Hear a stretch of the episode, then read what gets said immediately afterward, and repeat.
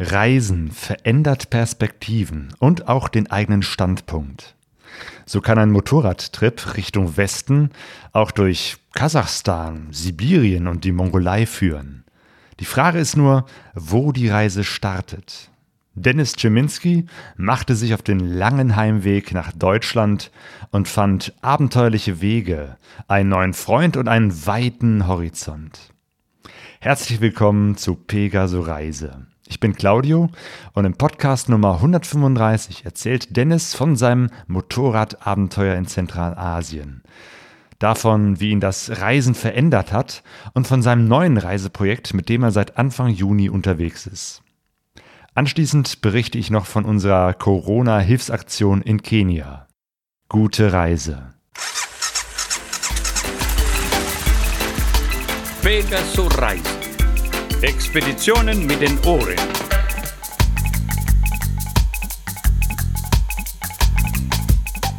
Ich spreche jetzt mit Dennis Czeminski. Grüß dich, Dennis. Hallo, Claudio.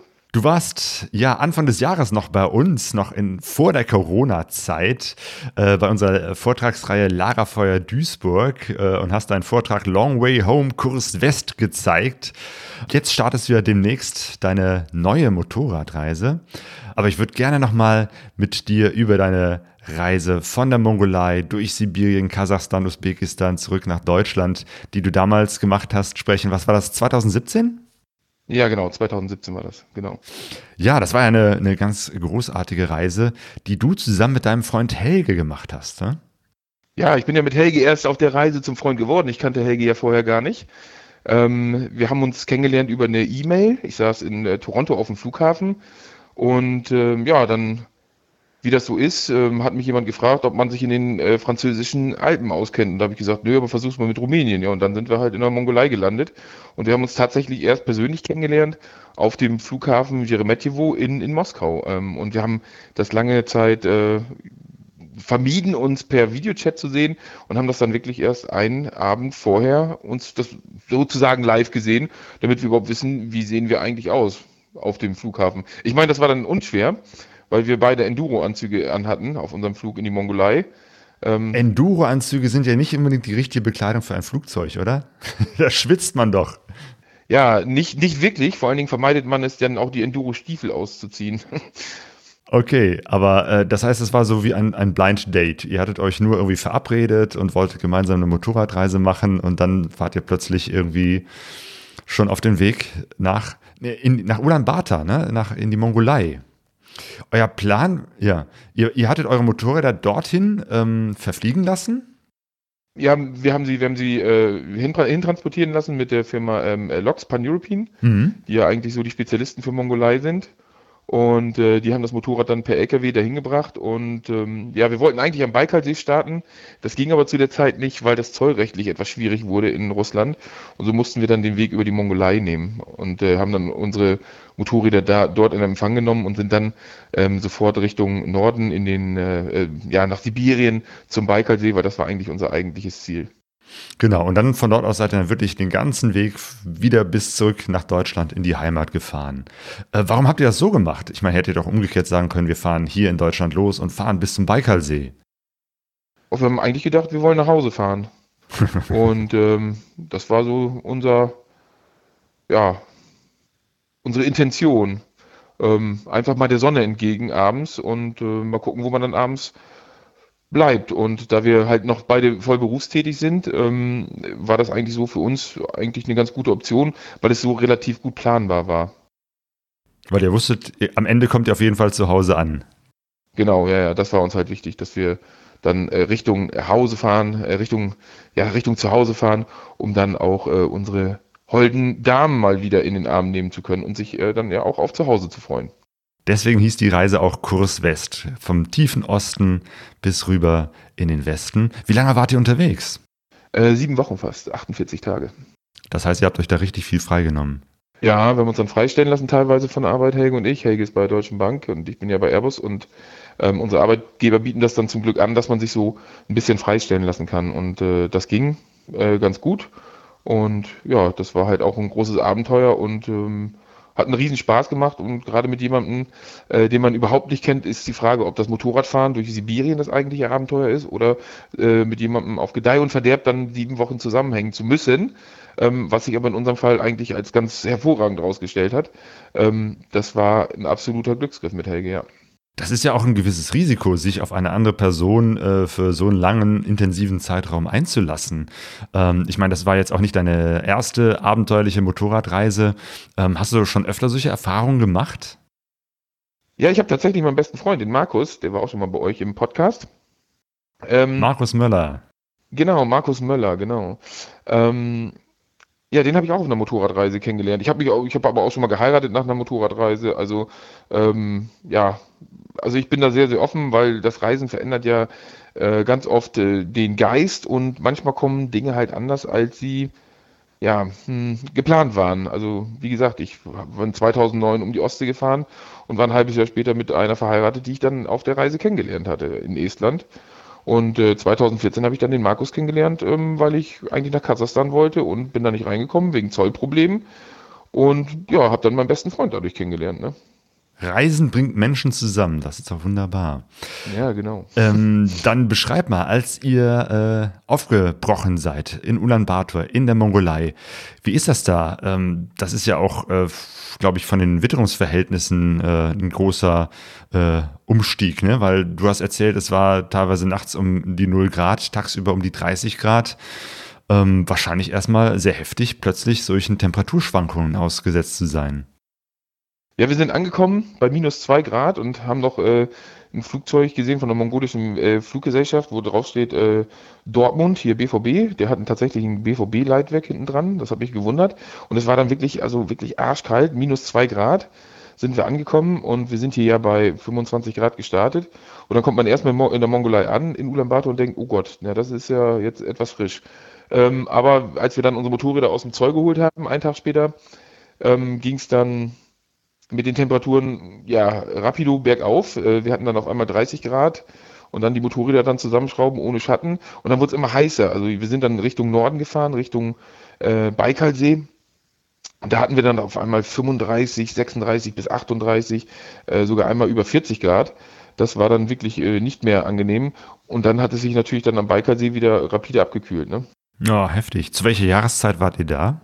Oh, wir sind Mitte Mai waren wir, sind wir gestartet äh, sind wir in Ulaanbaatar angekommen und haben dann da zwei, drei Tage verbracht und sind dann, wie gesagt, Richtung Norden. Weil ich glaube, die Mongolei ist einfach so schön, dass man da selber vier Wochen locker sein könnte oder noch länger. Ähm, aber wir haben uns halt ähm, vorgenommen, äh, Sibirien zu durchqueren, also vom Baikalsee bis, äh, ja, und dann durch die Stands halt so ein bisschen da zu fahren. Das war halt unser grober Plan. Mit was für Motorrädern wart ihr unterwegs? Ja, der Helge hatte eine BMW R1200 GS Boah, frag mich jetzt nicht, welches Modell genau. Das war noch die luftgekühlte, nicht die wassergekühlte. Und ich war auf der ähm, neuen Afrika Twin unterwegs, die SD04. Also zwei große Dickschiffe mit ganz viel Gepäck. Ja, vollgepackt bis oben hin, vollgepackt mit Drohnen, mit Fotoausrüstung und so weiter.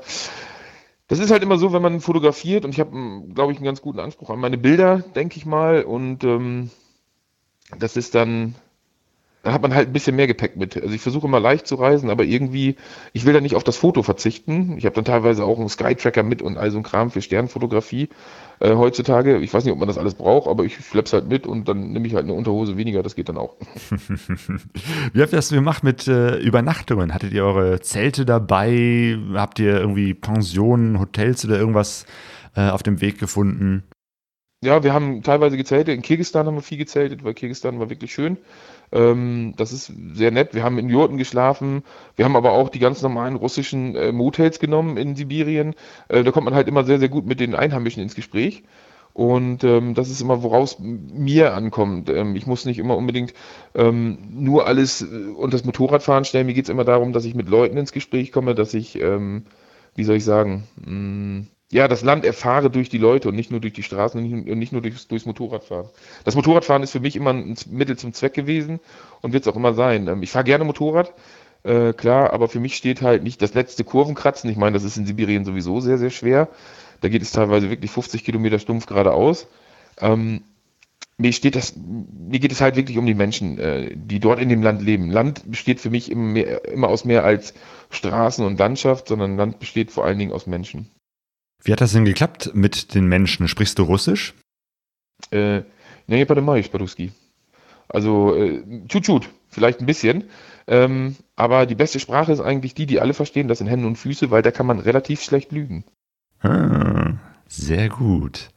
Der Baikalsee äh, in Russland, ne, Sibirien, das, das war so äh, erstes Ziel. Ich habe auf die Karte geguckt, das heißt, da muss man von äh, Ulaanbaatar in der Mongolei erstmal Richtung Norden fahren und kommt dann eben halt über die Grenze äh, ins russische Gebiet und da ist dann der Baikalsee. Wobei ähm, alles, was ich bisher immer über die Mongolei höre, ist ja, dass es ja fahrerisch irgendwie super anstrengend und äh, schlimm sein muss, weil es da kaum asphaltierte Straßen gibt. War das bei euch auch so? Nee, die Straße Richtung Norden geht tatsächlich. Die ist äh, in relativ gutem Zustand. Klar, das ist die Hauptverbindungsachse nach, äh, nach Russland. Und ähm, die äh, Handelswege sind natürlich dort mit den Russen ähm, in relativ gutem Zustand. Also wenn man Richtung Norden fährt, kommt man sehr, sehr gut ähm, ähm, auf dem Asphaltband Richtung Norden weiter. Ähm, wie gesagt, unser, unser Ziel war, war halt nicht die Mongolei. Ähm, Helge hatte auch relativ wenig Offroad-Erfahrung. Das war äh, so ein bisschen hinderlich, was aber nichts macht, ähm, weil wie gesagt, unser Ziel war halt der Baikalsee und die Mongolei haben wir halt nur genommen, um die Zollproblematik dann auszugleichen, weil die Russen hätten uns ohne Motorrad oder hätten die Motorräder ohne Fahrer nicht reingelassen zur damaligen Zeit. Okay, also der Baikalsee, das war so der, der erste wichtige genau. Punkt auf eurer Reise. Äh, was hat dich so daran fasziniert? Warum wolltest du unbedingt an diesen Baikalsee? Ich war 2008 das erste Mal in Russland, ähm, nur eben einmal rüber nach Leningrad oder hier nach ähm, St. Petersburg, nicht Leningrad, Mensch, ähm, St. Petersburg. Ähm, und von da an war ich fasziniert. Ich mag die russische Seele und ich mag das russische Wesen und seitdem zieht es mich immer wieder nach Russland. Ähm, ich reg mich jedes Jahr über die, über die sanitären Anlagen da auf, die, die sind wirklich teilweise echt mies, aber ähm, ja, wie soll ich sagen, wenn man dann erstmal in Russland war das erste Mal, dann gibt es, das, Dinge sind teilweise so absurd und, und, und, und so dämlich, dass es einer, einer, einer unendlichen Situationskomik äh, gleichkommt, ähm, wenn man Dinge dort sieht. Aber die Menschen dort, die sind so toll. Ähm, und ich habe mir gesagt, der Baikalsee ist eigentlich immer so der Wendepunkt. Ähm, das ist vom Wasser her unheimlich schön und äh, es ist halt ein besonderer Ort für mich in, in Sibirien, aber auch weltweit. Ich meine, wenn man bedenkt, dass der Baikalsee die größten Süßwasserreserven der Erde bietet und mehr Wasser beinhaltet als die gesamte Ostsee, dann finde ich das schon erstaunlich. Dann finde ich das einen erstaunlichen Ort und äh, für mich war das immer so, ja, ein Sehnsuchtsziel. Ähm, Russland, Baikalsee, das sind für mich Dinge, die unveränderlich oder unabrückbar miteinander verbunden sind. Auf dem Weg zum Baikalsee aber seid ihr noch in einen Sandsturm geraten. Gibt's das da? Sandstürme? Ähm, ja, in der Mongolei hab, sieht man schon ab und zu mal so ein bisschen äh, Sand, der da über die Straße weht. Und ähm, ähm, ja, bei der Hitze ist es halt alles trocken. Ne? Du hast halt in der Mongolei relativ wenig äh, Niederschlag und dann ist es halt ein bisschen, ähm, kann es manchmal sein, dass die Sicht ein bisschen eingeschränkt ist. Ja. Aber das habt ihr äh, gut überstanden und seid dann auch heil am Baikalsee angekommen. Jo. Okay. Dann beschreib, wie sieht's denn da aus am Baikalsee? Äh, sehr kalt sieht's aus. Man kann es nämlich sehen, wir waren ja ähm, dann, wie lange haben wir da hochgebraucht? Fünf, sechs Tage von der Mongolei. Ähm, also Ende Mai äh, hat man da noch locker eine Eisschicht, die, ähm, die, die Reste vom Eis sind immer noch äh, am Rand verfügbar oder, oder sichtbar. Ähm, man muss sich dann auch überlegen, ob man in den Baikalsee reinspringt oder so. Die Wassertemperatur liegt dann bei 5 bis 6 Grad. Ne? Und? Warst du drin? Äh, nein. Ah. Ich habe es mir fest vorgenommen, aber ich war nicht drin.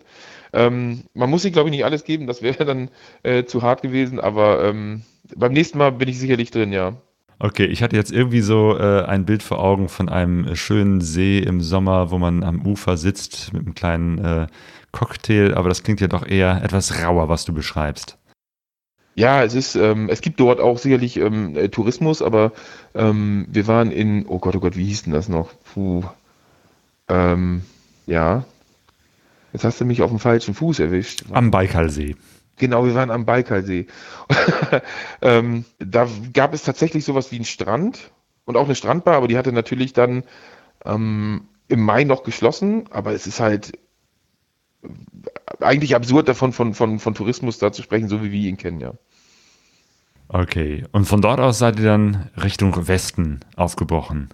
Ja, genau. Wir sind auf dem Trans-Siberian Highway gefahren, weil wir uns das einmal geben wollten. Und ich hatte von ähm, Andreas Hülsmann schon gehört, ja, wenn du da durchfährst, das sieht alles relativ gleich aus. Und er sollte Recht behalten. Ähm, wenn es 50 Kilometer geradeaus fährt, dann hat das relativ wenig mit Motorradfahren zu tun, so wie wir es kennen und so wie wir es eigentlich wollen. Ähm, das wird dann ganz schnell zu einer mentalen Herausforderung.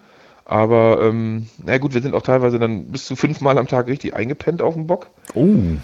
Ähm, wo wir dann gesagt haben, okay, wo sind jetzt eigentlich die letzten 500 bis 2 Kilometer, also 500 Meter bis 200 Kilometer, dann, äh, wo waren die?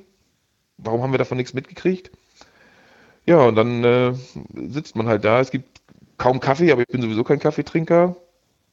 Und äh, der Kaffee in Russland ist jetzt nicht so pralle, dass man sich den jetzt immer geben muss.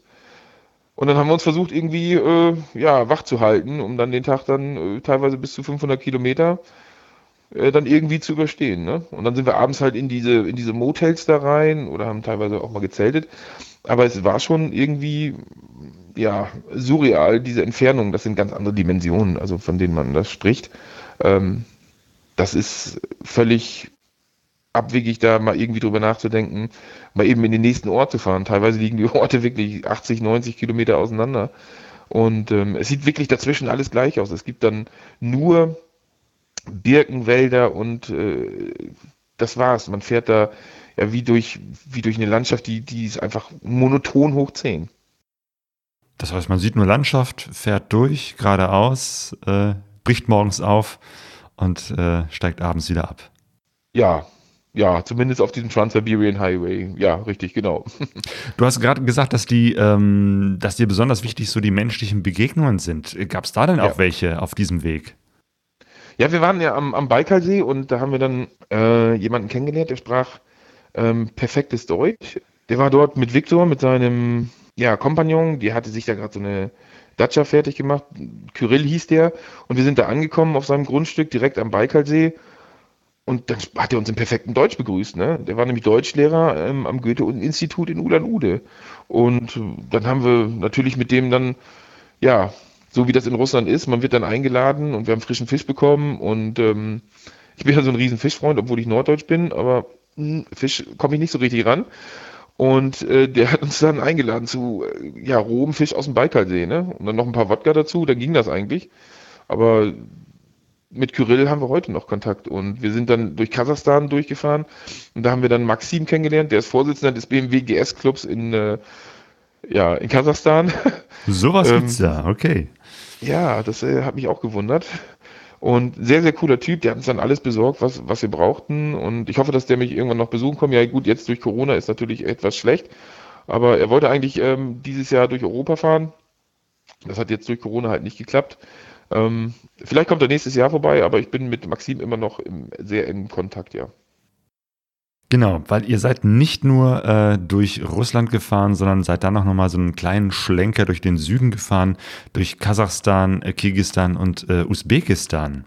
Ähm, ja, genau. Wie war das dann plötzlich äh, vom russischen Gebiet nach Kasachstan äh, zu fahren? Gibt es da einen Unterschied? Ist das anders? Ja, du bist halt in dieser großen Hungersteppe die größte zusammenhängende Steppe der Welt. Ähm, die Landschaft verändert sich natürlich. Du hast kaum noch Bäume. Die Menschen sind unendlich gastfreundlich. Die Polizei ist dafür aber umso korrupter. also wir sind da echt äh, angehalten worden. Das war manchmal nicht mehr so spaßig und ähm, ja, dann haben wir halt ein paar Mal abgedrückt. Ähm, genau, wie war das denn vorher? Ich meine, Sibirien und, und russische Polizei, äh, da hat man ja auch so Bilder im Kopf von wegen, das wäre gefährlich. Ähm, war das ein Unterschied zur kasachischen Polizei? Ja, also ich habe in Russland tatsächlich die letzten Jahre, ich war fast jedes Jahr nach Russland irgendwie, ähm, kaum Probleme gehabt mit der russischen Polizei. Wir sind ähm, mit dem Saab mal zum Aralsee gefahren, da gab es mal was, aber das war ähm, nicht der Rede wert, da kann man sich dann rausreden oder die sind dann, irgendwas hat sich in Russland getan in den letzten Jahren. Ich habe das Gefühl, dass es deutlich besser geworden ist von der Korruption. Ähm, aber Kasachstan hast du halt, ähm, ja, von bis, ne? Du hast halt tolle Polizisten da, die dir wirklich weiterhelfen und dann hast du halt wirklich so, ja, korrupte Bullen, sag ich mal, ähm, wo du dann sagst, mh, hm, ist jetzt nicht so toll, ist jetzt kein, keine Werbung fürs Land. Aber was Werbung fürs Land ist, sind natürlich die, die, die Sonnenuntergänge in der Steppe, in, das ist Weltklasse. Und natürlich dann die Gastfreundschaft der Menschen. Ne? Die Menschen können nichts dafür, wie die Polizei in dem Land ist. Ähm, aber auch hier gilt immer, es gibt vernünftige Leute und es gibt dann äh, ja auch ähm, unvernünftige Leute, in diesem, in diesem Fall dann die Polizisten, die den Ruf von dem Land eigentlich beschädigen, was eigentlich äh, sehr, sehr schade ist. Aber ich, mich zieht es immer wieder nach Kasachstan, mich zieht es auch immer wieder nach Kirgistan und in die ganzen anderen Länder. Ich bin ein Riesenfan davon und ähm, don't judge the people on the system they are living in, ne? Das stimmt, genau. Du hast gerade schon erzählt von dem Maxim, den du in Almaty kennengelernt hast. Ähm, genau. Und der dir sogar geholfen hat, wo du ein technisches Problem hattest. Ja, wir haben, ähm, ich habe äh, immer zwei Kameras dabei, eine Spiegelreflex und eine, eine kleine im Tankrucksack und meine kleine Tankrucksackkamera, da hatte ich halt das ähm, Ladegerät vergessen für und ich hatte nur ein Ladegerät für einen Canon LP6 Akku, brauchte aber einen LP, LP LN17 Akku oder wie die heißen und das hatte ich halt nicht mit, das hatte ich vergessen, das lag zu Hause und ähm, ja, dann hat er mir so ein Ding besorgt äh, über Nacht und ähm, dann habe ich ihn gefragt, was er dafür bekommt. Ich meine, so ein Ladegerät kostet knapp 60 Euro. Und dass man das erstmal auch irgendwo in Kasachstan kriegt, ist ja auch schon mal erstaunlich. Ja, ja, genau, das hat mich gewundert. Und äh, ich fand das ganz, ganz toll und habe ihn gefragt, was er dafür bekommt. Und dann haut er eigentlich einen Satz raus, der mich bis heute begleitet. Er sagte, gar nichts. Ich möchte, dass du die Schönheit der Welt einfängst und sie mit nach Hause nimmst. Und das war etwas, was mich, was mich heute noch tief berührt und was, wo ich in meinen Vorträgen dann auch immer ja, nochmal nachdenke, wie gut es uns eigentlich geht und, und dass man eigentlich viel mehr abgeben könnte von dem, was man hat. Und wenn man solche Leute trifft wie den Maxim, da kann man sich glücklich schätzen. Das ist ein Privileg und ja, das ist äh, toll, solche Menschen kennenlernen zu dürfen. Ja. Eine tolle Begegnung. Ähm, ihr seid auch an so einem Atombomben-Testgelände vorbeigefahren. Äh, Kasachstan. Ja, ich wollte da unbedingt hin. Mhm. Ich wollte da unbedingt hin. Das ist ja das, äh, das ist, ähm, ähm, das ist noch aus Sowjetzeiten, ne, wo früher die Sowjetunion genau. ihre Atombomben getestet hat. Ja, ja, genau. Das ist Semipalatinsk, das ehemalige Semipalatinsk ähm, in der Nähe von Kurchatov. Und äh, da wollte ich unbedingt hin. Ich war zweimal in Tschernobyl, wollte mir das dann da auch noch angucken, aber ähm, das ist offen zugänglich, aber es ist nicht so ganz ungefährlich. Und Helge meinte dann, ähm, dass er dort nicht mitkommen würde, dass er davon Abstand nehmen würde. Und dann wollte ich Helge natürlich auch nicht da alleine rumsitzen lassen. Und dann bin ich da nicht hingefahren. Aber vielleicht steht es nochmal irgendwann auf meinem Plan, ja. Okay, also du bist schon so ein Verstrahlter, kann man sagen, ne? ja, ich habe ich hab ein strahlendes Wesen. genau, Kasachstan. Dann wart ihr auch in Kirgistan. Ja, Kirgistan. Och, meine große Liebe Kirgistan. Ich war ein Jahr vorher da, das erste Mal mit meiner mit meiner Freundin. Ich bin ja 2015 mit Nina zusammengekommen, die äh, ja auch Motorrad fährt, aber noch keine Motorradreisen gemacht haben. Kommen wir später vielleicht noch zu. Ja. Ähm, ja, Kirgistan. Ja. Kirgisistan ist beeindruckend. Landschaft, Menschen, Straßen, alles, ja. alles wunder, wunderschön. Also die Bergwelt dort, die Berge sind bis zu 7500 Meter hoch. Das ist schon ein Knaller, wenn man da durchfährt. Das heißt, dann ist es, da wird es dann auch spannend äh, zum Motorradreisen, weil es da rauf und runter geht und nicht mehr so flach ist wie jetzt in Sibirien. Ja, genau, ja, ja, ja, genau. Es ist, aber es ist halt auch teilweise schwer zu fahren. Wir sind den, ähm, wir sind äh, irgendwann sind wir in Taschrabat gewesen. Das ist eine alte Karawanserei. Das ist dann auf 3200 Meter. Da wird die Luft auch schon dünner. Ich meine, das ist höher als jeder Alpenpass.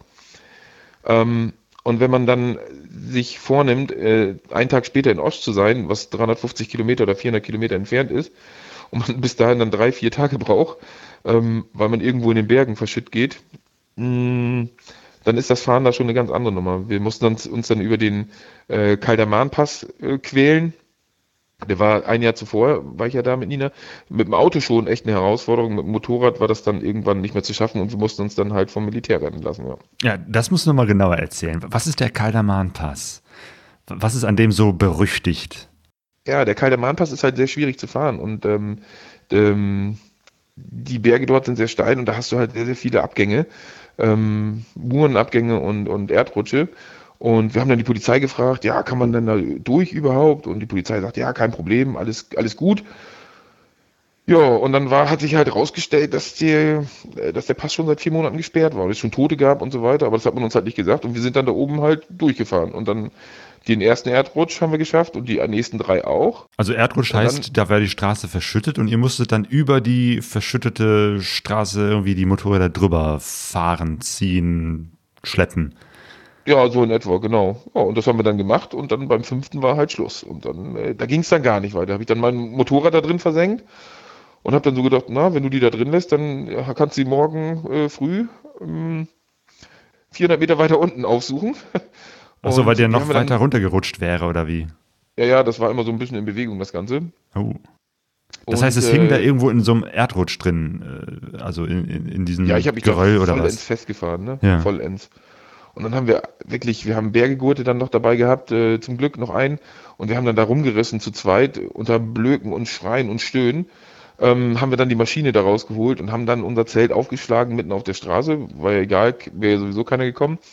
Und haben dann ähm, zu Hause angerufen.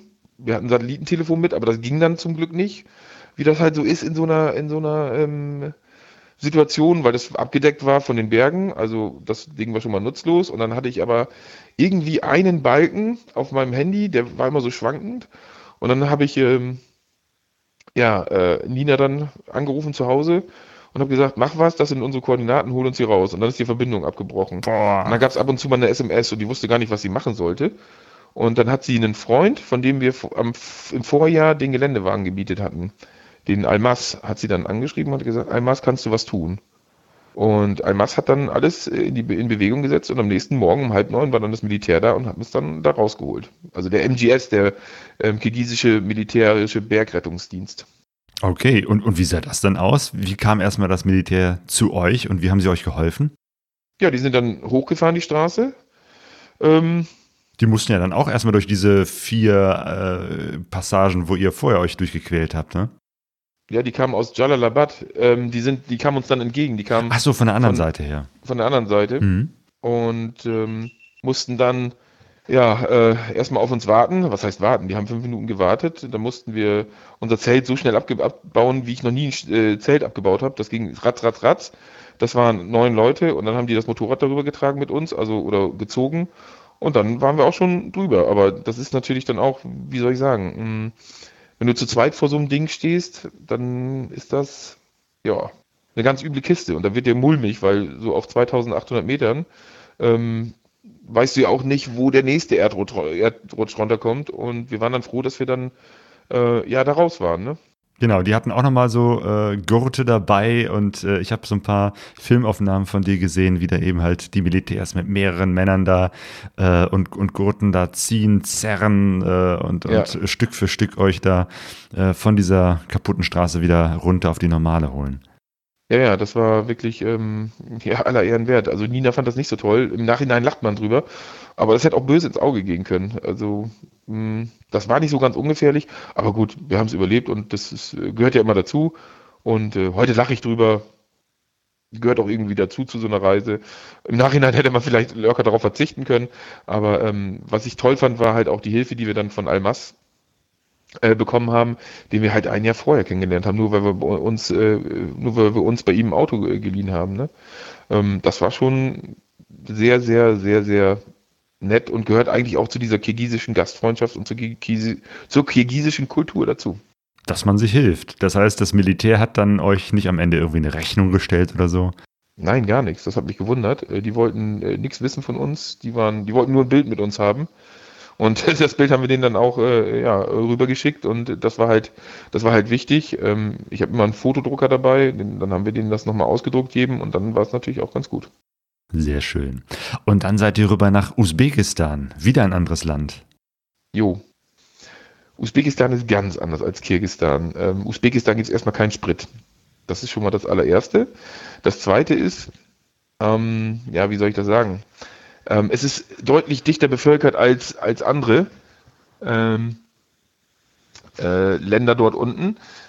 Ähm, Kasachstan ist riesig. Kasachstan ist ungefähr achtmal so groß wie Deutschland und äh, Usbekistan äh, hat acht Millionen Einwohner oder zwölf, irgendwie sowas. Ich weiß das jetzt nicht ganz genau.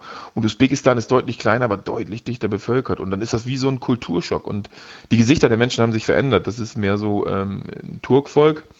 Ähm, und die Kirgisen und die Kasachen sehen schon sehr asiatisch aus. Die haben andere Augenformen. Ähm, das ist dann ein bisschen, bisschen, äh, ja. Wie, exotischer. Wie, soll man das ausdrücken? Ja, es ist halt exotischer und der Islam wird dort auch ganz anders gelebt als zum Beispiel in Kasachstan und, und Kirgisistan. Also, Achso, das sind alles äh, muslimisch geprägte Länder. Ja, ja, genau, alle, alle drei, ne? Kasachstan und äh, Kirgisistan und überhaupt alle Stands sind äh, natürlich dann ähm, ja muslimisch geprägt, ne? Du sagst, der Sprit war knapp, aber wird in Usbekistan nicht auch Öl äh, abgebaut? Ist da, sind da nicht Ölvorkommen? Äh, jo, aber das wird alles exportiert, glaube ich. Also da ist nicht viel, da bleibt wirklich nicht viel. Wenn man in einer 250.000 Einwohnerstadt einen halben Tag nach einer Tankstelle suchen muss, dann spricht das eigentlich für sich. Äh. Und der Sprit ist wirklich teilweise so schlecht, der kommt dann ähm, ja aus Saftkanistern. Ne? Ähm, wenn man dann sich nicht irgendwie so ein, ähm, wie soll man sagen, wie heißt denn das hier, so ein... Ähm, so ein Oktanbooster? ja genau, äh, Oktanbooster, genau, das ist das richtige Wort, reinhaut, dann sind die modernen Motoren teilweise schon relativ früh am Ende. Ah, okay, das heißt, es ist ein sehr, sehr dünner äh, Sprit mit, weiß ich nicht, 80 Oktan und dann gibt es noch einen Zusatz, der das irgendwie ja, äh, verträglicher macht für die Einspritzmotoren. So war zumindest unsere Hoffnung, ja. Ja, und, und hat das geklappt oder hattet ihr auch Schwierigkeiten? Ähm, ich glaube, wir haben so viel Oktanboost reingehauen, das haben wir von Maximian äh, bekommen, ähm, dass unsere Motoren besser liefen als vorher, glaube ich. Also ich glaube, wir haben so viel Oktanboost reingehauen, dass meine dann auf 110 Oktan lief, ich weiß es nicht. Äh, wir haben dann einfach reingeschüttet, ähm, in der Hoffnung, dass es klappt und das hat ganz gut funktioniert, ja. Ja, nicht nur der Sprit war knapp, sondern auch das Bargeld. Ne? Hast du erzählt, dass es gar nicht oh, so ja. leicht war, da, weiß ich nicht, mit der Visa-Kreditkarte oder so zum nächsten Automaten zu gehen und da Geld zu ziehen. Ja, wir haben versucht, ähm, usbekische Sonnen äh, zu bekommen. Und ähm, das ist nicht so ganz einfach da. Und wir haben uns immer gewundert, ah, warum ist das eigentlich so teuer hier alles? Müsste ja eigentlich viel billiger sein. Wir wollten uns eine Packung Kaugummi kaufen, die sollte dann irgendwie äh, einen Euro kosten. Dann haben wir gesagt, das kann nicht sein in, in diesen Ländern. Das haut ja nicht hin. Das ist äh, Kaufkraft ähm, zum Einkommen, das, das, das passt eigentlich nicht zusammen zu den Preisen. Also Kaufkraftpreis ähm, passt nicht, Kaufkraftparität. Und dann haben wir, sind wir in eine, in eine Bank gegangen und wollten dann Geld wechseln, US-Dollar. Und ähm, da war der Kurs so schlecht, da haben wir gesagt, nee, wenn das der offizielle Wechselkurs ist, dann, dann ist das ganz schön teuer hier. Und das konnten wir nicht glauben. Und dann hat aber einer gesagt, hä, warum geht ihr denn in die Bank und wechselt Geld? Geht doch einfach auf den Markt, auf den Bazar und wechselt da das Geld. Da ist der Kurs doppelt so gut. Und haben wir gesagt, okay, dann gehen wir mal auf den Bazar. Und äh, da haben wir dann ja, Geld gewechselt. Und dann haben wir Geld bekommen in einer Plastiktüte. Und zwar kiloweise, glaube ich. Ich glaube, das wurde nicht abgezählt, ich glaube, das wurde abgewogen, so nach dem Motto. Und ähm, ja, dann sind wir mit einer, mit einer schwarzen Tüte über den Bazar gelaufen. Das sah so ein bisschen aus wie Beate Use. Ähm, das war schon eindrucksvoll, wie viel Geld man haben kann, wenn man 100 Dollar tauscht. Tütenweise Geld. Und damit konntet ihr dann auch bezahlen. Genau, damit konnten wir dann auch bezahlen, ja. Damit haben wir dann alles bezahlt. Aber auf dem Bazar sind wir eigentlich immer eingeladen worden. Wir mussten halt alles probieren. Genau, beschreib mal, wie sieht es auf so einem Bazar in Usbekistan aus? So wie man sich das, so wie man sich das eigentlich äh, vorstellt im Orient. Ähm, genau, das ist ja auch, Samarkand liegt ja da, das ist so an der Seidenstraße. Genau. Ja, orientalisch. diese alte Seidenstraßenkultur und ähm, da gibt es ganz, ganz tolle Sachen, die man, die man nicht kennt. Irgendwelche Beeren, ähm, Mandeln, Nüsse, äh, Quark und alles ist frisch und alles ist, äh, ist so geschmacksintensiv. Also das kennen wir gar nicht mehr. Ähm, ich meine, das geht schon los, wenn man nach Rumänien fährt und sich eine Wassermelone kauft. Die schmeckt auch ganz anders als hier. Aber was man da dann halt probiert, das ist eine Geschmacksexplosion im Mund. Alles, was aus Milch äh, gemacht wird, das, das, das schmeckt auch nach Milch. Das schmeckt richtig nach Kuh. Mm, das ist alles frisch, alles, alles unendlich, von unendlich hoher Qualität. Und ihr hattet wieder einen See, wo ihr hinfahren wolltet, den Aralsee. Ja, genau, wir wollten so, also Richtung Aralsee. Ich bin 2015 war ich mit Markus da, mit einem, mit einem alten Saab, wollten wir zum Aralsee, haben den aber damals nicht erreicht und ähm, es war einfach nur heiß. Also wenn man dann durch Kasachstan wieder zurückfährt, dann wird es immer heißer. Und die Arakum ist ja die jüngste Wüste des Planeten, die ist ja entstanden durch die Austrocknung des Aralsees ähm, dann ist das, ja, wie soll man das sagen? äh, sehr warm und sehr hoffnungslos in der Gegend, weil der Aralsee, der war mal so groß wie Bayern. Ähm, nur die Usbeken, die zapfen halt das ganze Wasser ab für ihre Baumwoll, für ihren Baumwollanbau. Da bleibt für Kasachstan nicht mehr viel über. Die Amürdaya und die Sürdaya, die äh, trocknen aus ähm, der Nordteil des Aralsees wird gerade versucht zu retten. Das wird vielleicht auch gelingen, aber der Südteil ist, äh, der usbekische Teil ist komplett verloren, der ist komplett ausgetrocknet. Da wird nie wieder etwas passieren. Ja, also Aralsee liegt eben halt ähm, äh, im Norden ist Kasachstan, im Süden äh, Usbekistan. Der verbindet sozusagen die beiden Länder. Ist, genau. War ursprünglich mal riesig groß und ist jetzt wirklich nur noch so ein, so ein kleiner Mini-See. Ne? Eigentlich nicht mehr als eine Pfütze ähm, von dem, was da überbleibt. Und wenn man dann Aralsk fährt, wir haben uns dann Arals angeguckt, das alte Hafenbecken. Ich war ja 2015 schon mal da mit dem Markus. Und das ist eine der schlimmsten Städte, die ich, die ich je gesehen habe. Ähm, Warum nicht, schlimm? So, was, was ist daran schlimm? Ja, wenn man dann da durchfährt und ähm, Kasachstan ist ja ein sehr, sehr äh, diktatorisch regiertes Land, ähm, ist in der Pressefreiheitsindex ganz, ganz weit hinten in der Welt. Ähm, der Präsident, der Nursultan Nazarbayev, der ja abgetreten ist letztes Jahr, ähm, regiert das mit eiserner Hand und gibt den Leuten irgendwelche Hoffnungen, wo es eigentlich keine Hoffnung mehr gibt. Und dann sieht man, ja, 2015 sieht man, wie Arals dann wie Phönix aus der Asche da auf, aufsteht und die Leute glauben das. Und dann denke ich immer, Leute, hier passiert nicht mehr viel. Das ist, eigentlich ist der Ofen da aus. Ich, ich sage das mal so deutlich. Und ähm, wenn man den Leuten Hoffnung gibt, wo keine Hoffnung mehr ist, dann macht das, macht mich das traurig. Ähm, es ist den Leuten unfair gegenüber, aber unfair ist nicht das richtige Wort, sondern es ist, ähm, es ist grundlegend falsch, Menschen Hoffnung zu geben, ähm, wo es keine Hoffnung mehr gibt. Zumindest ist das meine Empfindung, ja. Das heißt, da leben noch viele Menschen, die ursprünglich ein gutes Leben hatten, weil das eben halt der große See war mit dem Hafen und mit, weiß ich nicht, Fischerei oder was es da gab. Genau. Und jetzt ist da eigentlich im Prinzip nichts. Nichts, ja, genau. Das ist äh, nichts trifft's. Ja. Da gibt's äh, das Hotel Arals, mittlerweile sind zwei neue Hotels äh, dazugekommen, ähm, aber das Hotel Arals ist eigentlich ein Spiegel ähm, dieser Stadt. Und jeder, der, der mal nach Arals fährt, ähm, wenn man durch Kasachstan fährt und am Baikonur vorbeikommt, dann kann man in Arals anhalten.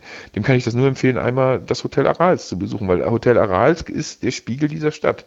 Ähm, hoffnungslos und ähm, eigentlich so gut wie tot, ja.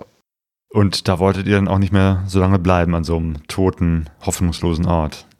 Ja, es ist, wie soll man das sagen? Ähm, wir haben das Glück, dass wir wieder los konnten. Mich macht das traurig, wenn ich die Bilder heute sehe und wenn ich jetzt gerade daran denke, ähm, wie ich das in meinem Vortrag dann noch zeige. Ich meine, ich kriege in meinem Vortrag immer selber Gänsehaut, ähm, weil ich diesen Ort als so brutal unfair empfinde den Menschen gegenüber, die da leben, dass es nicht meinen moralischen Wertvorstellungen entspricht, äh, Leuten irgendetwas zu verkaufen, was nicht der Fall ist. Und das ist, das macht mich traurig und das macht mich auch wütend, ja. Hm, genau, weil, weil ihr konntet eben halt auf eure Motorräder steigen, genau. wieder wegfahren, aber die Menschen sitzen da im wahrsten Sinne des Wortes auf dem Trockenen.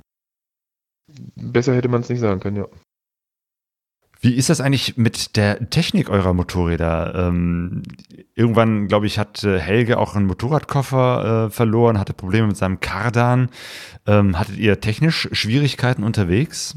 Nee, den Koffer habe ich verloren. Zum Glück war das der mit meinen Unterhosen. Oh. Ähm, ich bin durch so ein äh, Loch gefahren und äh, habe das nicht gesehen. Und in Kasachstan sind die Straßen manchmal etwas schlechter.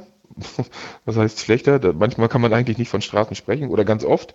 Ähm, man muss sich vorstellen, Kasachstan ist ja sehr reich. Die haben Öl, die haben Bodenschätze, ähm, aber es kommt halt nichts an. Und ähm, das Straßennetz ist derart marode, derart schlecht, dass einem schon manchmal ein Koffer wegfallen kann.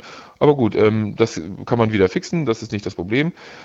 Ja, wir sind dann nach, nach äh, Russland reingekommen aus Kasachstan und sind dann ähm, ja, in Saratov gewesen und dann leckte Helges ähm, Kadern Öl, BMW-Krankheit. Und dann haben wir das auseinandergebaut in der Werkstatt und haben es in der Werkstatt kurz auseinanderbauen lassen, weil Helge und ich, wir sind nicht so die Schrauber. Ähm, ja, und Werkstatt ist jetzt auch nicht so einfach, oder? Ne? Da eine BMW-Werkstatt, die sich mit so einem Kardan auskennt, zu finden? Nein. Nein, deswegen saßen wir auch sechs Tage fest ähm, bis das Teil dann da war. Wir hatten nämlich äh, festgestellt nach dem Auseinanderbauen, dass das Hinterachslager explodiert ist und die Gummidichtung vom Kadern dann durchgeschnitten hatte. Und dann siffte das da halt raus. Das war halt das Problem. Und äh, wir wären damit niemals nach Hause gekommen. Und wir wollten ja eigentlich dann über Georgien und die Türkei eigentlich äh, nach, nach Hause, aber ähm, ja, uns lief dann die Zeit so ein bisschen weg und das war dann halt das Problem. Und dann haben wir halt sechs oder sieben Tage auf das Teil gewartet, bis das Motorrad wieder zusammen war, weil ähm, Russland ähm, darf oder lässt dann auch nicht alle Teile ins Land. Das muss man dann auch so sagen. Genau, das, das heißt, ihr habt Ersatzteile für den Kadern bestellt und die kamen dann mit der Post. Die sollten mit der Post kommen, sind dann aber am Flughafen wieder ähm, ja, retour gegangen. Wurden nicht ins Land gelassen. Ich weiß nicht, keine Ahnung, ob man aus Radlagern irgendwelche Bomben bauen kann. Ähm, scheinbar ist es so, ich weiß es nicht. Und ja, das war dann das Problem, was wir hatten. Aber dann habt ihr es doch irgendwann gekriegt. Ja. Und dann mit dem zweiten Versuch hat es geklappt? Nee, ähm, die Bekannten, die wir dann da kennengelernt haben, die ihre Werkstatt da hatten in der Garage, Arika und Sascha, die hatten, ähm, ja, die haben zum Glück noch irgendwo eins bekommen, aber es hat halt alles gedauert. Aber gut, das gehört auch dazu. Und dann habt ihr auch das Teil bekommen, konntet das Motorrad wieder reparieren und den restlichen Rückweg in Angriff nehmen. Ja, genau. Mussten dann abkürzen und sind dann halt ja über, über Moskau und dann über die Ostsee wieder nach Hause gefahren. Und dann waren die sieben Wochen eigentlich auch schon fast vorbei. Oder dann waren sie vorbei, nicht fast. Ähm, oder waren sie leider schon vorbei, sagen wir es mal so. Aber ihr habt es ja noch geschafft, innerhalb dieser sieben Wochen rechtzeitig wieder zurück zu Hause zu sein. Ja, tatsächlich. Wir sind dann wirklich äh, ein oder zwei Tage bevor wir arbeiten mussten, wieder zu Hause an, angekommen. Und äh, mich hat dann eine riesengroße Grillparty erwartet. Das fand ich ganz cool. Eigentlich habe ich gedacht, Nina baut mir so einen Palast, wie, äh, wie die äh, Frau des Herrschers in Samarkand damals äh, gebaut hat. Aber naja, eine Grillparty ist auch ganz nett mit den besten Freunden. Sehr schön. Ähm, ja, du hast ja gerade schon äh, zwischendurch beschrieben, dass es äh, eine von, von vielen Reisen äh, war, die du gemacht hast, auch immer gerne im, im Osten. Wie würdest du sagen, wie hat dich das Reisen geprägt oder verändert? Puh, soll ich ehrlich sein? Ja. Ich war mal. Mh, mm, wenn man in der Reise oder, oder wenn man reist, dann, dann kann man eigentlich nicht patriotisch eingestellt sein, sagen wir es mal so. Und ich glaube, dass ähm, wir in der heutigen Zeit viele Leute haben, die einer Weltanschauung anheimfallen, die nicht mehr meine ist, aber erstmal wahr. Ähm, ich, manche bezeichnen es als, als, als erzkonservativ. Ich bezeichnete das damals als patriotisch. Ich habe immer damals gesagt, und äh, da stehe ich auch zu, ähm, was wollen die Ausländer in meinem Land? Ähm, die haben hier eigentlich nichts zu suchen. Ähm, das legt man ab, wenn man reist. Und genau das ist das, was mich verändert hat. Äh, da hat mich, äh, ich bin ein sehr, sehr liberaler Mensch geworden und ähm, mit einem sehr hohen moralischen Wertanspruch an, an mich selbst und, und auch an die Menschen um mich herum. Ähm, wenn, Gastfreundschaft ist, ist etwas, was man, was man erleben darf, was ich als Privileg empfinde. Und wenn man viel in der Welt rumreist und äh, Länder besichtigt oder, oder Länder besucht, nicht besichtigt, sondern besucht, die, in denen die Menschen weniger haben als wir, was, äh, was nicht sonderlich schwer ist, dann wird man ehrfürchtig, dass die Menschen, die weniger haben, mehr geben als man selbst. Und äh, das hat mich geprägt, ja und auch zum Guten verändert, glaube ich. Ja. Du hast am Ende des Vortrags, als du bei uns am Lagerfeuer Duisburg war, äh, das auch sehr schön formuliert mit äh, den Worten, dass Reisen den Horizont eröffnet. Ja, es, es, es erweitert den Horizont und, und, und es und es, und es verändert einen und, und äh, mich hat es zum besseren Menschen gemacht, glaube ich. Ich glaube, wenn ich, wenn ich nicht angefangen hätte zu reisen, wäre ich irgendwann zu einem, darf ich das so sagen in, in so einem Podcast? Ja, klar. Äh, äh, wäre ich, glaube ich, zum riesen Arschloch geworden, ja. Und ähm, Reisen hat mich gerettet, so ein bisschen, ja. Es ist schön, dass du nicht zum Riesenarschloch geworden bist, ähm, danke, sondern, sondern eben halt mich, ja. zu einem begeisterten Reisenden, zu einem Vortragenden. Genau, du machst nicht nur selber äh, Vorträge, sondern du organisierst auch äh, Vorträge. Äh, bei dir in Stade im hohen Norden. Ja. Und zwar auf einem äh, Schiff, auf einem Museumsschiff. Ne? Erzähl das mal, weil das äh, finde ich super spannend. Ja, ähm, wir haben in Stade, Stade ist eine Kleinstadt, 50.000 Einwohner, aber Stade ist sehr, sehr schön und ähm, wir haben eine ganz, ganz tolle Altstadt, wir haben einen tollen Stadthafen und in diesem Stadthafen liegt ein Schiff, ein, altes, ein alter Kymo, also ein Küstenmotorschiff. Für alle, die aus dem Ruhrpott kommen, muss ich das mal erklären, was ein Küstenmotorschiff ist, die es nicht wissen. Ja, ich weiß das überhaupt nicht, keine Ahnung. Echt nicht? Nö. Okay, also Küstenmotorschiff, das sind äh, Schiffe, die immer an der Küste entlang gefahren sind und ähm, also nicht auf große Fahrt gegangen sind, die nicht richtig hochseetauglich sind, maximal bis England rüber, die halt viel ähm, an der Küste der Nordsee entlang gefahren sind oder über die Ostsee, ähm, die nicht über den Atlantik fahren konnten. Und die haben dann Laderäume gehabt und haben dann, ähm, so wie die Groindig, das ist das Museumsschiff, auf der ich äh, meine Vorträge organisiere, ähm, ja, dann Getreide oder, oder Erze von einem Ort in den anderen gebracht, alles was küstennah lag. Und das ist ein Küstenmotorschiff, das ist ungefähr 80, 90 Meter lang ähm, und sehr, sehr alt. Äh, das war mal, ich glaube, die Greunig war mal das größte Schiff, was nach dem Zweiten Weltkrieg in Deutschland ähm, äh, gefahren ist. Und die, die, liegt halt bei uns in diesem Stadthafen, in diesem wunderschönen Stadthafen. Und ich habe, ähm, ich war dann da mal drauf und habe mir das mal angeguckt und habe ich gedacht, Mensch, das wäre doch eigentlich toll im Laderaum da unten. Das kann man mieten für Hochzeiten und für Konzerte und so. Und dann habe ich gedacht, Mensch, warum nicht mal hier ähm, Reisevortrag drin machen? Und ich hatte ja meinen Reisevortrag über meine Mongolei-Reise und habe dann mit dem Verein gesprochen, mit dem Trägerverein. Und die waren hellauf begeistert und dann fand sich auch relativ schnell äh, ein Motto und wir haben es genannt, mit der Greunig in die Welt. Weil ich glaube, wenn man so ein bisschen hanseatisch angehaucht ist und so ein bisschen mit der Schifffahrt hier, ähm, die immer ja bei uns rumspuckt im Norden, ähm, in den, in den, im Geiste, ähm, Schifffahrt ist für mich die weite Welt. Und ähm, dann war es für uns klar, für den Trägerverein und mich, dass das Motto das Richtige ist mit der Greunig in die Welt. Ein Schiff verträgt sich halt damit. Auch wenn es nur ein Küstenmotorschiff ist, aber es geht ja um den Willen, der zählt. Ja, und vor allem eine, eine coole Location. Also in einem Schiff im Laderaum ähm, Reisevorträge zu zeigen, das stelle ich mir sehr, sehr romantisch vor. Ja, das ist ähm, natürlich von der Akustik her ist es natürlich nicht, äh, ist es keine Halle oder sowas. Ähm, aber was, ähm, was da den, den Reiz ausmacht, ist wirklich die Verbindung zwischen diesem hanseatischen Flair, ähm, was in Stade ist und, und ähm, ja, dann halt mit der Idee, ja, über Reisen zu berichten und, und über, über ähm, ja, die Begeisterung fürs Reisen zu erzählen. Ja. Und, ähm, wie, groß ist denn das da? Ähm, oder wie viele Menschen passen da so rein? Ja, wir kriegen, ähm, oh, wir haben jetzt zwei Vorträge darauf gemacht. Ähm, einen über meine Reise und einen über Island mit einem Profifotografen zusammen.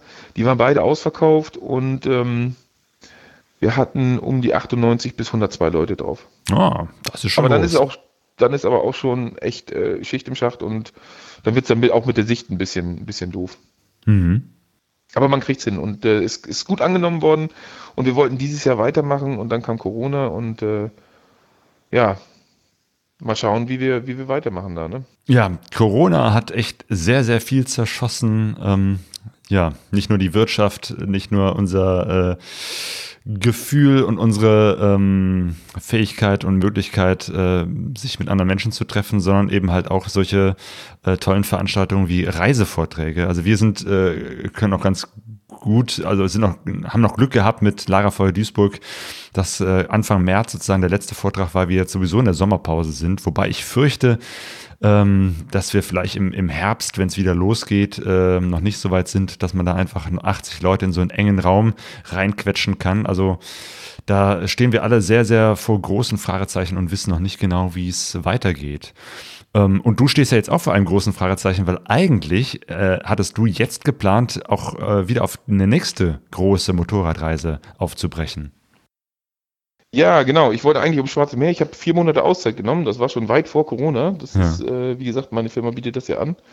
Und ähm, das ist auch ein super tolles Modell. Wir kriegen weiter unser Gehalt äh, zu, zu, einem großen Teil und zahlen das dann im, Nachhinein dann ab. Ähm, und habe mir dann vier Monate Auszeit genommen und, und wollte eigentlich um Schwarze Meer, zweieinhalb Monate. Und wäre dann nach Hause gekommen, weil ich zu einer Hochzeit von Freunden muss. Die ist auch abgesagt wegen Corona. Ähm, das ist alles so ein bisschen, äh, bisschen tricky. Ich wollte ums Schwarze Meer fahren und äh, Aserbaidschan, ich wollte mal hoch ins, ins Krisengebiet der Bergkarabach, weil das äh, für mich ein ganz, ganz interessanter Konflikt ist, der immer noch schwelend ist, aber ähm, über den keiner mehr spricht. Ähm, Wo ist das Bergkarabach? Bergkarabach, der Konflikt zwischen Armenien und Aserbaidschan um diese Auto, autonome Region. Ja. Ähm, war in den 80ern, Anfang der 90er war das noch äh, in aller Munde. Ähm, hat mich immer interessiert und wollte ich ganz gern hin, aber das wird nun nichts. Ich kriege kein Visum für Russland und die Türkei ist wahrscheinlich auch zu und Aserbaidschan und äh, Armenien machen auch zu. oder sind zu. Ähm, und ja, jetzt weiß ich nicht, wo es hingeht. Ich habe jetzt vier Monate Zeit und stehe eigentlich in den Startlöchern, aber zu Hause bleiben ist eigentlich keine Option. Genau, weil du hast jetzt diese freie Zeit und was wirst du jetzt damit machen? Mm, ja, wenn ich dir das jetzt sagen würde, dann wüsste ich es ja schon. Äh, momentan ist es wirklich so, dass sich meine Pläne halbstündlich ändern. Ähm, teilweise dreimal am Tag. Aber es zeichnet sich ab, dass ich erstmal Richtung Schweden fahre, mich dann da irgendwo in den Wald hau oder so. Das heißt, dahin kann man jetzt gerade nach Schweden? Ja, Schweden ist tatsächlich auf momentan. Ah, das ist, wusste ich gar nicht. Ähm, man muss halt gucken, wie man es macht. Äh, große, große Städte sind für mich tabu, klar, logisch. Mhm. Ähm, aber ähm, ja, Schweden und dann mal schauen, ne, wie ich weiterkomme. Dann fahre ich erstmal um die Ostsee, äh, versuche dann nach Estland reinzukommen, ein paar Freunde von damals zu besuchen. Wie gesagt, ich war ja mit, äh, mit einer Estin verheiratet. Und ähm, dann hat man da halt seine Kontakte, seine Freunde noch ein paar. Die würde ich dann ganz gern besuchen. Dann würde ich äh, wahrscheinlich, wenn Polen wieder offen ist und die anderen Ostblockstaaten aufmachen, dann die EU-Ostgrenze äh, entlangfahren bis Richtung, keine Ahnung. Mal sehen, wie weit man kommt. Ich habe keine Ahnung. Ich vielleicht Griechenland, vielleicht Albanien. Irgendwann werden die Länder aufmachen. Ich meine, man kann sich nicht ähm, ständig abschotten. Und das finde ich sehr, sehr schade in der heutigen Zeit, dass anstatt zusammenzuhalten in der Krise jeder sein eigenes Süppchen kocht und erstmal die Grenzen schließt. Ich meine, Europa ist mehr als, als, als ein Kontinent. Europa ist eine Idee und es lebt von offenen Grenzen. Und ich glaube, dass die Grenzschließung kurzzeitig geholfen hat, aber man muss jetzt den Leuten wieder eine, eine, eine, eine, eine, Aussicht geben auf Besserung, auf ein normales Leben.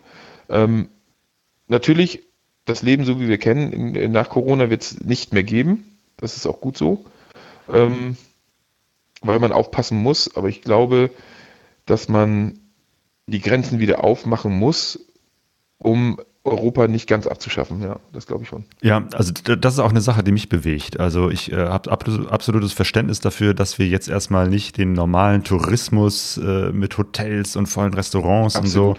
und so äh, fahren können, das ist klar. Aber es tut mir tatsächlich auch in der Seele weh, dass Grenzen, äh, die so lange offen waren durch den Schengen-Raum und das ja auch einen starken symbolischen Charakter auch zwischen Ost und West hatte, dass man einfach über die Grenzen rüberlaufen kann und da ist nichts.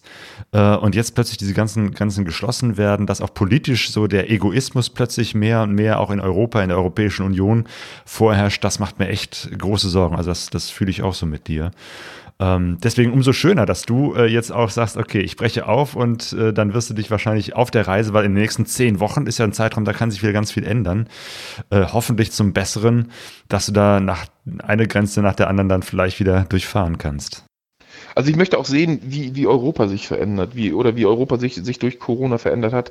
Ähm, Reisen ist ja immer mehr als einfach nur Motorradfahren, sondern Reisen ist ja auch ähm, zu sehen, wie sieht es eigentlich aus. Und die Länder, durch die ich fahren möchte, die habe ich zum größten Teil schon bereist und ich weiß, ähm, wie, wie, wie die Menschen dort, wie die Menschen dort ticken. Und ich möchte einfach sehen, was hat, was hat Corona angerichtet? Wie, wie steht zum Beispiel Rumänien heute noch zur EU nach, nach dieser ganzen Corona-Arie?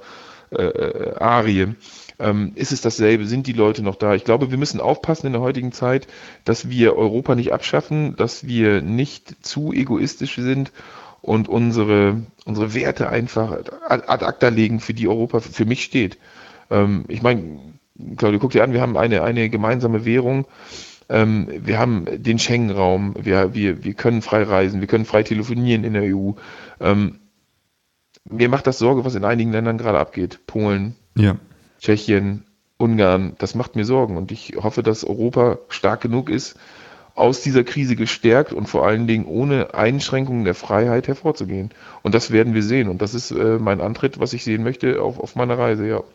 Ja, sehr gut. Sonja und ich, wir hatten ja auch letztes Jahr angefangen, eine Reise durch Europa immer in kleinen Etappen zu machen. Unsere Motorräder sind jetzt aktuell gerade in Italien. Eigentlich wollten wir jetzt äh, zu Ostern auch wieder dort unsere unser Abenteuer Abendland, wie wir es nennen, äh, weiter fortzuführen. Auch das, klar, äh, mussten wir absagen und hoffen, vielleicht kriegen wir das noch dieses Jahr hin, ansonsten im nächsten Jahr, weil auch das auch so uns im Hinterkopf äh, schwebt, dass wir äh, hinfahren wollen in verschiedene Länder ähm, und gucken wollen, wie ist der, der aktuelle Stand von Europa, weil genau was, das, was du sagst, das, das macht mir auch Sorgen.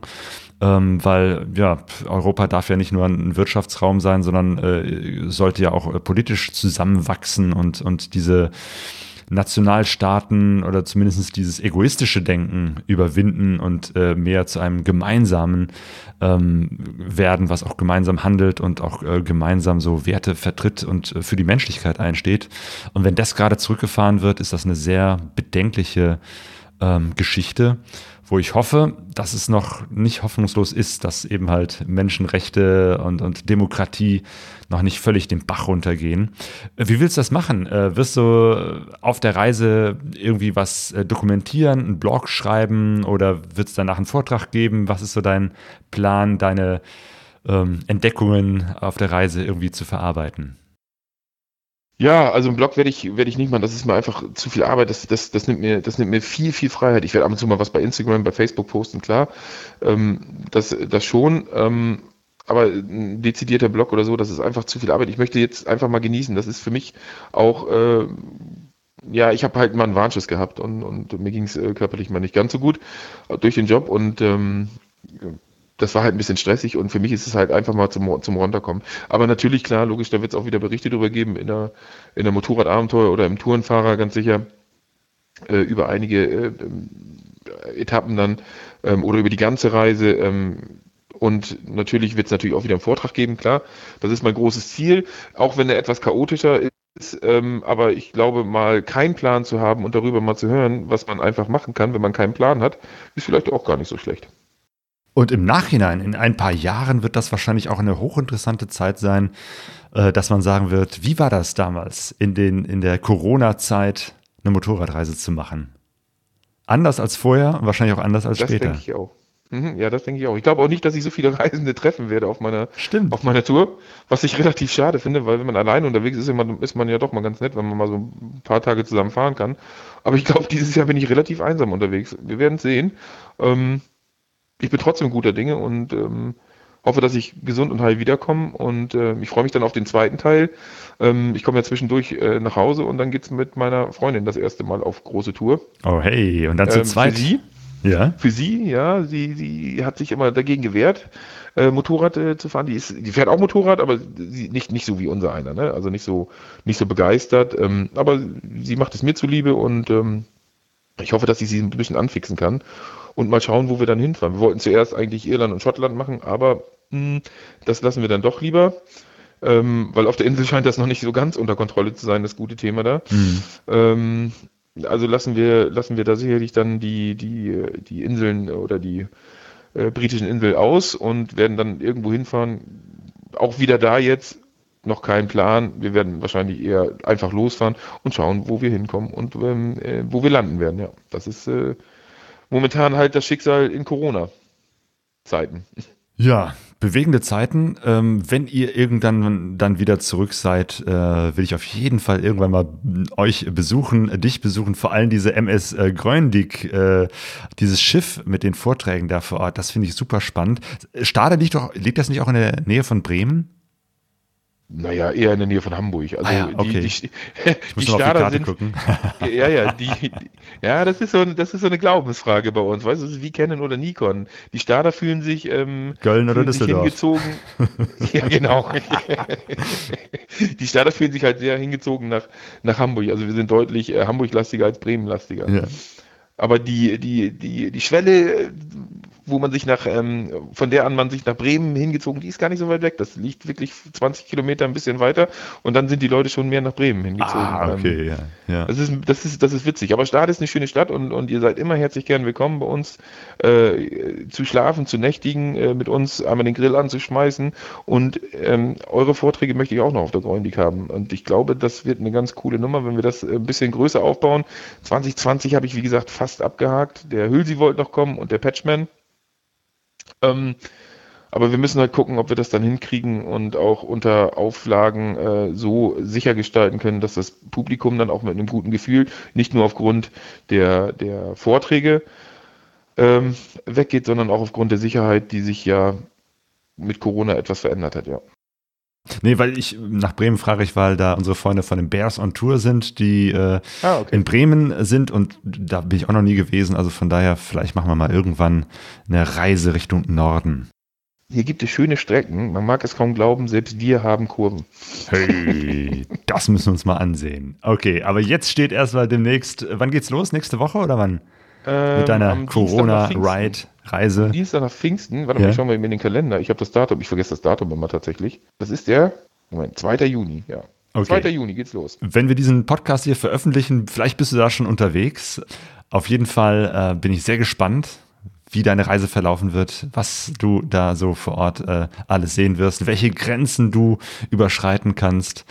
Da bin ich sehr gespannt und wünsche dir dafür erstmal eine gute Ihr könnt mir gerne folgen unter the-corona-ride auf Instagram. Ah, okay. Ja, das Da verlinke ich natürlich auf unserer, auf unserer Seite auch nochmal in den Show Notes. Perfekt. Da würde ich mich, da würde ich mich freuen. Und ähm, ja, ich hoffe, dass ihr alle gesund bleibt und dass ihr gesund durch die Saison kommt und ähm, ja, stellt euch den Herausforderungen, die das Leben wartet und vor allen Dingen bleibt sauber und bleibt, ähm, bleibt immer ihr selbst und macht das Beste aus der Zeit, die äh, sich heute so bietet. Sowas kommt so schnell nicht wieder, hoffentlich. Danke. Dir auch. Bleib gesund. Danke. Ja, ihr auch. Dankeschön. Tschüss, Claudio. Den Link zum Instagram-Account The Corona Ride von Dennis findet ihr in unseren Shownotes auf pegasoreise.de. Mittlerweile ist Dennis schon tatsächlich unterwegs, äh, zusammen mit einem Freund in Schweden und hat jetzt schon das Problem, dass die weiteren Grenzen, die er überqueren wollte, zu sind. Das heißt, es ist tatsächlich eine Reise ins Ungewisse. Er weiß noch nicht, wie es weitergeht und äh, von daher lohnt es sich, mal bei ihm reinzuschauen. Corona ist ja ein Thema international und eben halt auch in Kenia, wo wir vor zwei Jahren waren. Sonja und ich haben dort eine Motorradreise gemacht und wunderbare Menschen kennengelernt und äh, die haben wir jetzt, das habt ihr vielleicht im letzten oder vorletzten Podcast schon gehört, unterstützen. Und zwar unser Freund Adam Massawa lebt äh, in der Nähe äh, der Slums von Nairobi und unterstützt jetzt seit dem Lockdown vor Ort äh, Familien, die tatsächlich vom direkten Hunger bedroht sind, mit äh, Food Drives, sprich mit Lebensmittelpaketen. Und er konnte schon einige hundert Lebensmittelpakete allein aus Spenden, die äh, Freunde von ihm unter eben halt, unter anderem eben halt auch wir und Leute, die wir aufgerufen haben zu spenden, äh, versorgen konnte. Und ähm, ja, es ist eine ganze Menge dabei rumgekommen und, und ich möchte mich jetzt an dieser Stelle ganz herzlich bei denen bedanken, die an unserer Spendenaktion teilgenommen haben. Und zwar sind das, jetzt kommen eine ganze Reihe Namen, der Michael, Helga und Stefan, Thomas, Jürgen S., Andrasch, äh, Dennis, Raul und Verena, Jürgen M., Ute, Christian, Gerd, Laila, Alexander, Heike, Erwin, Sabine, Laura, Carola, Michaela, Bettina, der Küstenbiker, Ela, Anke, Bruno und wir haben natürlich auch was dazu getan. Ähm, in der ersten Runde sind 550 Euro dabei zusammengekommen. In der zwei Wochen später dann 698. Das heißt, unterm Strich haben wir über 1200 Euro an den Adam überwiesen. Und äh, auf unserer Seite Pegaso Reise äh, findet ihr auch ein paar Fotos, wo ihr seht, wie er äh, mit Freunden zusammen, also mehrere hunderte Lebensmittelpakete geschnürt hat, um die an Familien im Slum von Nairobi zu verteilen. Also eine wirklich sehr, sehr coole Aktion. Ganz, ganz herzlichen Dank an euch, die ihr euch daran beteiligt habt. Und wenn ihr wollt, könnt ihr euch noch weiter beteiligen. Die Aktion läuft noch weiter. Auf pegasoreise.de findet ihr auch äh, unsere Kontonummer, wenn ihr noch was überweisen wollt. Podcast ist ja jetzt auch durch diese ganze Corona-Geschichte äh, bekannter geworden. Mittlerweile ist es tatsächlich im Mainstream angekommen. Äh, ich habe das Gefühl, ich muss nicht mehr erklären, was ein Podcast ist, was ja Anfang äh, als wir mit Pegaso Reise angefangen haben, immer eine Schwierigkeit war zu erklären, ja, das ist was ähnliches wie Radio, aber nicht ganz. Deswegen muss ich, glaube ich, nicht mehr erklären, dass es uns halt äh, auf jeder Podcast-App gibt, wo ihr uns überall abonnieren könnt oder eben halt auch auf Spotify. Das heißt, wenn ihr Spotify sowieso auf euren Handy habt, könnt ihr darüber auch unseren Podcast Pegaso Reise äh, abonnieren.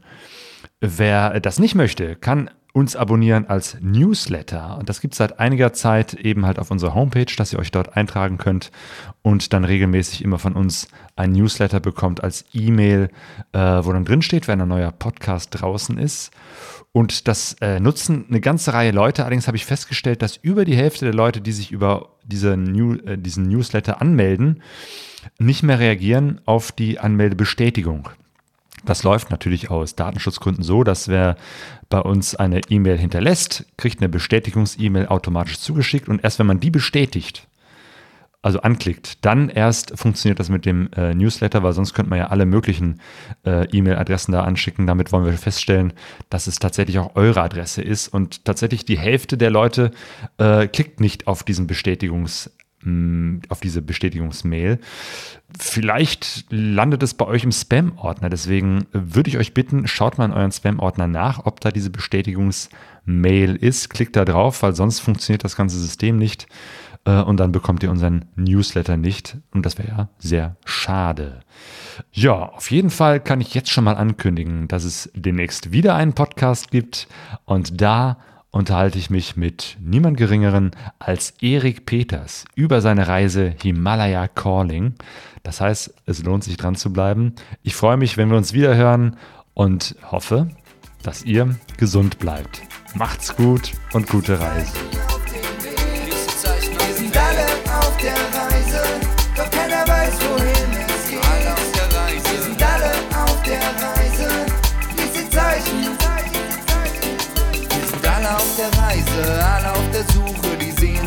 unser Motor. Wir kennen uns nicht, sitzen doch. Pegasoreise.de